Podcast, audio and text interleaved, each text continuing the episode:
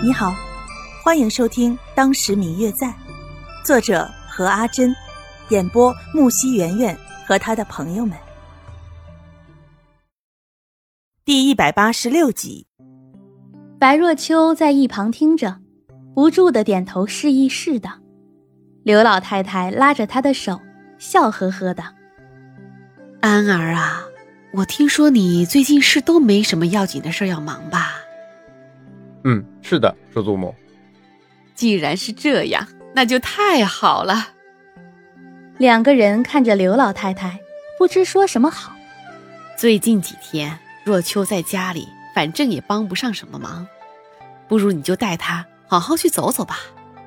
奶奶，什么叫我帮不了什么忙啊？我明明可以，嗯，我可以。白若秋一听见外祖母说自己在家里帮不上什么忙，就立马反驳了。可是当具体说到什么的时候，想了半天都没有想到可以说出来的。我可以陪你聊天啊，还可以帮你按摩。说着还直接上手了。刘老太太拍拍他的手：“祖母知道你的心，但是你看。”还有那么多人要来看祖母，若是你陪着，又要拘着你，不如让安儿陪你四处去走走，还能促进你们兄妹之间的感情。见这件事祖母心意已定，白若秋也不再说什么。想到刘静安来找自己，每天还可以外出，也不是一件坏事儿，便愉快地答应了。本来刘静安也从未让长辈失望过，何况这件事只是小菜一碟，也是没有意义的。当天晚上送走了刘静安之后，白若秋躺在床上翻来覆去的睡不着。想到今天在街上遇见的宋清灵，心里就有一串的疑问，不知道怎么解答。他为什么会到京城来呢？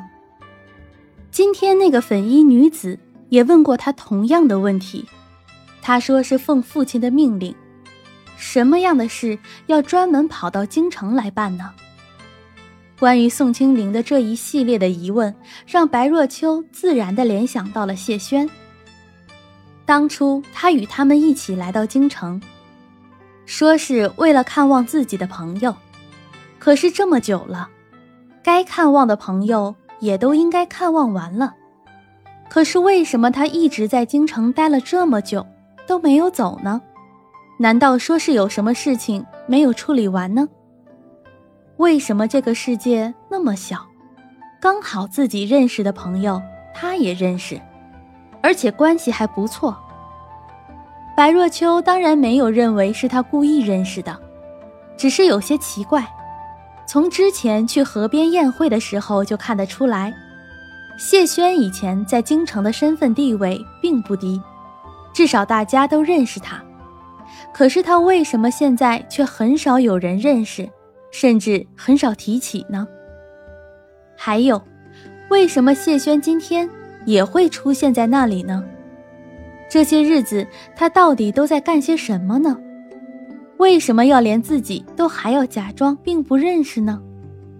再从来到京城之后，白若秋便只见过谢轩当初带自己去城外那里参加那些文人士子们的宴饮集会时所遇见的那几个男子。嗯嗯，我最亲爱的小耳朵，本集已播讲完毕，感谢您的收听。如果你喜欢这本书，欢迎您多多的点赞、评论、订阅和转发哟。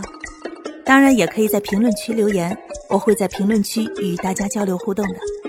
喜欢这本书就给他点个赞吧，你的点赞和评论是我们创作最大的动力。感谢您的收听。